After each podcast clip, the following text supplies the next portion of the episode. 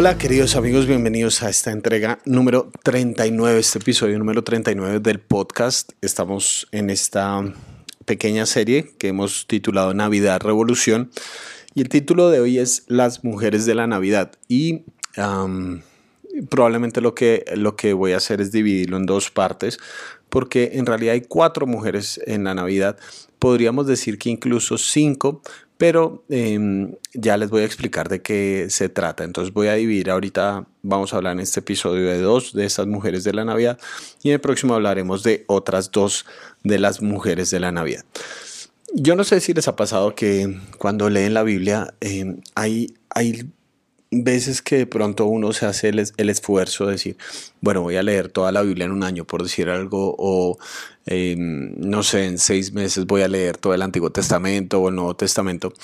Pero pasa algo muy interesante cuando eh, avanzas así sistemáticamente con la Biblia y es que hay capítulos que son extraordinarios, que tú sientes que les sacas un montón el jugo y que sacas un montón de cosas.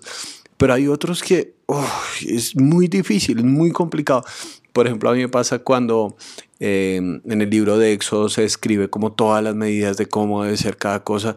Es como, no, o sea, eso es muy, muy complicado y sumamente aburrido para mí. Eh, para mucha gente también le pasa con el libro de Levítico cuando empieza a leer cómo deben sacrificarse los animales y sencillamente les parece un montón de sangre sin ninguna trama, o sea, que le dicen a uno qué tiene que hacer con los intestinos, qué tiene que hacer con el hígado, con la grasa y todas esas cosas. Entonces se vuelve sumamente difícil.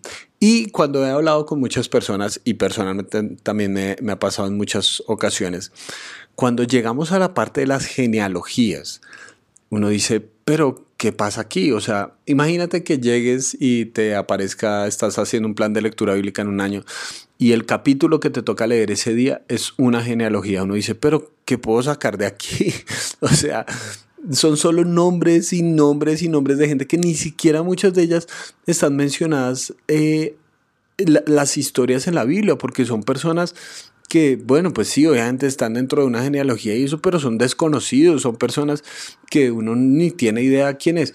Entonces uno dice, ¿qué puedo sacar de, de la genealogía? ¿sí? Y paradójicamente, el primer capítulo del Nuevo Testamento, que es Mateo, capítulo 1, empieza con una genealogía. Y me parece que esto es algo muy importante porque en esa época la genealogía fundamentalmente estaba descrita para hablar del el linaje de la persona en cuestión. ¿no? Y si una de las eh, pretensiones que se tiene es argumentar que Jesús es el Mesías, el Cristo, el descendiente del rey David, tú tienes que mostrar las credenciales, ¿no es cierto? Tienes que mostrar ¿Cuál es el linaje que respalda a este rey? ¿Está bien? ¿Cómo es que funciona? ¿no? ¿Cómo es que puedes ah, decir y, y, aseverar, no, es que esta persona está conectada genealógicamente, su sangre está directamente conectada con David? Porque eh, ese es el punto, o sea, tú puedes hablar de un Mesías, pero si el Mesías no es hijo del rey, pues qué Mesías va a ser, ¿no? Todo, todo está muy ligado con el linaje. Entonces encontramos esta genealogía que eh, decimos que otra vez aburrida y tal persona engendró a tal persona, pero lo que tenemos que rastrear aquí son las anomalías. Normalmente en las genealogías se citaba al padre y al hijo primogénito. ¿sí? al primer hijo, entonces se citaba que tal hombre engendró a tal persona. Pero en esta genealogía de Mateo capítulo 1 nos encontramos unas anomalías que tienen que ver con las mujeres. Para nosotros eso puede parecer lo más normal y obvio del mundo, pues obviamente un hombre no va a tener a un niño, necesita una mujer, pero en esa época se citaba solamente al hombre. Pero aquí en Mateo nos encontramos con algo muy interesante. Vean lo que dice solamente los primeros tres versículos de Mateo 1. Dice, tabla genealógica de Jesucristo. Jesucristo es Jesús el Mesías. Cristo es eh, eh, la palabra griega para el hebreo Mesías. Entonces, Jesús el Mesías, hijo de David, hijo de Abraham. Entonces, Abraham fue el padre de Isaac. Isaac padre de Jacob. Ahí nos encontramos un salto bastante interesante porque Isaac y Jacob no son los hijos primogénitos, son realmente los segundos hijos. ¿Sí? Entonces ahí ya empezamos a, encontrar como algo bastante como, hey, ¿por qué funciona de esa manera? ¿Sí? Si se supone que tendríamos que ir por los primogénitos, ya empezamos a ver una anomalía, pues que sería un tema para explorar. Después Jacob tuvo muchos hijos, ¿sí? Pero Jacob dice que Jacob fue el padre de Judá y de sus hermanos. Está bien, entonces ahora ya nos desconecta, ya nos empieza a conectar, perdón, con una parte específica de, de los muchos hijos de Jacob, nos conecta con Judá. Judá, padre de Fares y de Sera, cuya madre fue Tamar. Fares, padre de Hezrón, Hezrón, padre de Aram. Entonces, la primera cosa que nos salta y que le debería saltar a, a una persona es, ¿por qué se nombra Tamar? ¿Y quién fue Tamar? Y esa historia, que si algún día la quieres leer, voy a básicamente resumirla, está en Génesis capítulo 38. Es una historia sumamente interesante porque resulta que eh, Judá se casa con una mujer cananea, lo cual estaba prohibido y lo cual no estaba bien visto delante de, de, las costumbres y de las tradiciones de esa época. Y eso es muy importante porque normalmente las personas se casaban con miembros relativamente cercanos de la familia, primos en primero o segundo grado, para mantener la tribu, ¿verdad? La tribu era muy importante, la identidad familiar era esencial. Entonces cuando tú rompías esto no era bien visto. Además que era visto como un acto donde te estabas arriesgando a sumirte en la idolatría de pueblos que estaban por fuera de em, el yavismo o la adoración a Dios. Entonces, bueno, eh, esta, esta historia no comienza también, ¿no es cierto? Judá como que abre ese, ese asunto. Y bueno, eh, Judá se casa, tiene una esposa, tiene hijos, y uno de sus hijos se casa con una mujer que se llama Tamar pero este hijo no hizo las cosas bien, dice el texto literalmente que Dios le quitó la vida. No sabemos qué hizo, no sabemos eh, qué tan perverso era, no sabemos si era un tipo maltratador, eh, tóxico, idólatra, no sabemos si era un asesino, un ladrón o todas las cosas juntas. Pero el caso es que dice que llegó un juicio de Dios, fin de la historia. ¿Qué pasa? Que él no había podido tener hijos con Tamar. Y en esa época la tradición, eh, que ustedes saben que esta cuestión de eh, la independencia de la mujer ha ido evolucionando, gracias a Dios, eh, especialmente en, en, los últimos años, pero en esa época la mujer para estar ligada con una familia tenía que tener un hijo y si no estaba ligada a ninguna familia, entonces básicamente quedaba desprotegida. Eh, la procreación era el, elemento fundamental por el cual se leía a una mujer. Entonces Tamar queda sin un hijo y la costumbre dice que entonces e, ella pasaba a ser esposa del siguiente hijo. Entonces como eh, se había casado con el hijo mayor y ese había fallecido, pasa a ser la esposa del segundo hijo. Y empieza este suplicio casi de esta mujer, donde los hombres eh, básicamente quieren tener relaciones sexuales con ella, pero no quieren tener eh, hijos con ella. La están utilizando simplemente como un instrumento sexual. Y pasa vez tras vez y entonces Judá eh, el padre de estos varios hijos se da cuenta como, hey, no, pero se van muriendo estos, ¿no es cierto? Entonces se muere el siguiente, se muere el siguiente. No, yo ya no le voy a entregar más hijos porque me está matando a los niños, básicamente está diciendo él dentro de sí mismo. Entonces, lo que pasa en la historia es que Tamar queda desprotegida. Tamar queda sin un linaje porque estos hombres solo la utilizan como un instrumento sexual, pero no hay procreación. Entonces Judá incumple con lo que la tradición le, decía, y era cuidar de su nuera y entregar a los hijos ah, para que ellos em, pudieran darle una descendencia. La historia queda ahí como eh, en pausa y Tamar, que es muy astuta, dice, pero hombre, voy a quedar desprotegida aquí en medio de este pueblo, entonces se le ocurre hacer lo siguiente se viste como una prostituta y va cerca del pueblo. En esa época las prostitutas se tapaban el rostro, ¿verdad? Como que simplemente era la transacción eh, sexual, no, no, tenía un rostro, no tenía una personalidad. Entonces ella se acerca a, Judá y Judá le llama la atención una prostituta. Entonces empiezan a hacer una negociación. Bueno, ¿qué quieres? ¿Qué quieres que te dé a, cambio de, esta transacción sexual? Eh, ¿Quieres unos cabritos o algo así? Y ella muy inteligentemente le, pide unas prendas de él, ¿no es cierto? Eh, algo que todo el mundo sabía que era de Judá. Tienen relaciones sexuales y Tamar queda embarazada. Entonces, se descubre posteriormente que Tamar está embarazada. Y Judá dice, oiga, ¿cómo así? ¿Esta vieja de dónde salió embarazada? Entonces Judá, muy muy a conveniencia, ¿no es cierto? Dice, no, quién sabe con quién se metió, deshonró a la familia, deshonró a, nuestra sangre, entonces vamos a matarla, ¿no? Y entonces ya estaba cogiendo piedras y Tamar toma las prendas que Judá le había dado en la transacción como prostituta y dice, los hijos que tengo en el vientre son de la persona que tenía estas prendas. Y ahí Judá queda atrapado, ¿no? Y Judá dice, sí, tiene razón, yo, yo soy el injusto, ella no, yo soy el que actuó mal. Y finalmente Tamar tiene a un par de mellizos que los menciona aquí le Mateo, que son Fares y Sera. Ah, si escuchan algo al fondo, creo que está como mi, mi vecina escuchando música muy duro. Pero bueno, ah, resulta que ella es la madre de Fares y Sera, que son unos mellizos. ¿Por qué se menciona a Tamar, no? Esta historia tan truculenta, tan extraña, como parte de la genealogía de Jesús. Es muy interesante que Judá se negó a cuidar a esta mujer, pero no se negó a tomar a, una prostituta, ¿no es cierto? Judá quería apedrear a Tamar, pero, pero no, no se daba cuenta de sus propios pecados, ¿no?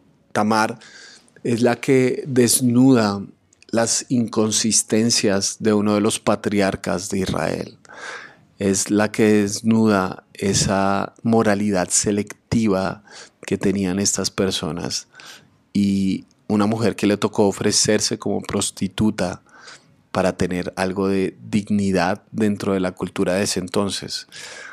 Qué historia tan extraña, ¿no? Y que se nombre dentro de la genealogía de Jesús. Pero si tú lees más adelante en los versículos siguientes de Mateo, dice que Aram, padre de Abinadab, Aminadab, padre de Naasón, Naasón, padre de Simón, Salmón, padre de Boaz, cuya madre fue Rahab. Y ese es el siguiente nombre de una mujer, Rahab. Cuando tú rastreas de quién se trata, eh, la historia está en los primeros capítulos del libro de Josué, cuando el pueblo de Israel, mucho más adelante de la historia de, de Tamar, cuando el pueblo de Israel está regresando a Canaán para conquistarla, el primer pueblo con el que se encuentran era el de Jericó, que era muy conocido por sus murallas y por su alta defensa. Entonces Josué, que en ese momento era el líder, porque Moisés ya había muerto, era el líder del pueblo, decide enviar un par de espías, quienes se hospedan en la casa de Rahab, que era una prostituta. Mm. Ah, ahí es muy diciente la cosa, por qué unos espías van a llegar a la casa de una prostituta, aparentemente no era una cuestión muy estratégica, ¿no? Pero esta mujer había escuchado de lo que Dios a lo largo de 40 años del pueblo de Israel en el desierto, Dios había hecho y esta mujer había escuchado cómo Dios los estaba respaldando y entonces ella hace también una transacción muy inteligente con estos hombres y dice, ¿sabe qué? Yo quisiera que cuando vengan a destruir, porque ustedes vienen a acabar con todo esto, no me toquen a mí ni a mi familia. Pueden acabar con este pueblo, pero a mí y a mi familia no nos tocan. Y esto es lo interesante. Los espías se comprometen a eso y efectivamente pasa eso. Ellos eh, destruyen y conquistan todo el pueblo de Jericó, pero a Rahab y a su familia no la tocan. Ellos terminan siendo protegidos, quienes estaban cobijados bajo la casa de Rahab, terminan siendo protegidos. Y esto es lo interesante. Parece entonces que ella llegó a ser parte del pueblo de Israel y quien había sido una prostituta terminó siendo parte de la genealogía de Jesús. Una prostituta terminó siendo la más sensata dentro de la historia del pueblo de Israel y una prostituta es la antepasada de Jesús. Qué par de historias tan extrañas, porque no solamente es el hecho de que se nos nombre a dos mujeres, lo que para nosotros podría ser normal para esa época es absolutamente revolucionario, sino que son mujeres que tienen esta historia donde el, el ámbito sexual es tan evidente, tan truculento, ¿no es cierto? Porque uno piensa como en el medio cristiano, ¿no? Donde este tema de la sexualidad es tan central y tan importante, ¿no? Donde medimos mucho de la santidad de la persona por el tema de, de, la sexualidad. Y en muchas dimensiones donde efectivamente es así. Pero, pero la pregunta que yo tengo siempre es, ¿aceptaríamos fácilmente a este tipo de personas dentro de una iglesia, por ejemplo? Uh, porque lo que nosotros pensaríamos es que para una persona pertenecer al pueblo de Dios tendría que tener una cierta distancia con estas cosas, ¿no? Pero muy interesantemente, Mateo incluye este par de personas que tienen una historia, ¿no es cierto? Y que tienen dentro de esa historia esta parte que no sería la de mostrar, ¿no? Tú no pones en tu currículo, ah, no, sí, mira, me acosté con mi eh, ex suegro o algo así por el estilo, o mira, dentro de mi currículo está el hecho de que fui prostituta, tú no muestras eso, pero, pero aquí está, aquí está. A veces pensamos que la Navidad es como tan aséptica, ¿no? Como todo tan celestial, todo tan bonito. Y, hoy en día tenemos cantos al respecto, ¿no? Y vemos ese pesebre y parece hasta tierno. Y pensamos que, que Jesús llegó a este mundo, ¿no?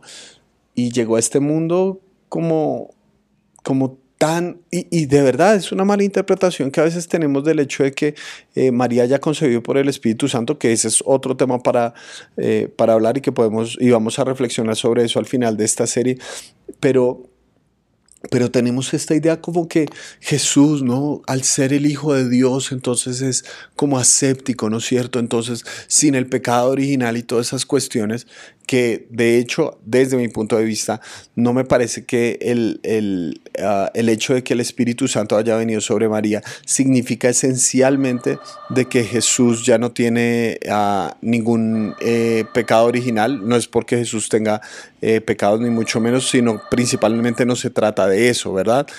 Eh, yo creo que mucho tiene que ver con el hecho de estas genealogías, porque la historia de Mateo no comienza con eh, la concepción virginal de María, sino comienza con la genealogía. Comienza diciendo, Jesús tiene una historia, Jesús tiene unos antepasados y los antepasados, incluyendo mujeres, son mujeres que tienen una historia. La Navidad no es aséptica, la Navidad es real.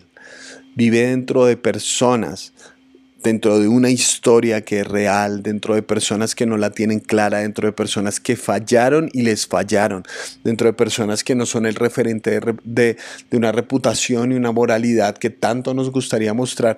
Es muy interesante que solamente en tres, cuatro versículos Mateo ya nos ha regalado un montón de cosas para decirnos, Jesús vino para nacer en medio de una historia real. Él no descendió del cielo mágicamente, sino que nació con como parte de una historia, ¿no? Y no negó esa historia. Muchas veces en, esas épocas los grandes em, monarcas, ¿no? De, esas historias simplemente quitaban de la genealogía como, uy, esta persona tiene una, historia que, uy, no sería tan buena, de pronto que nos asocien con, con ese pasado no sería tan bueno.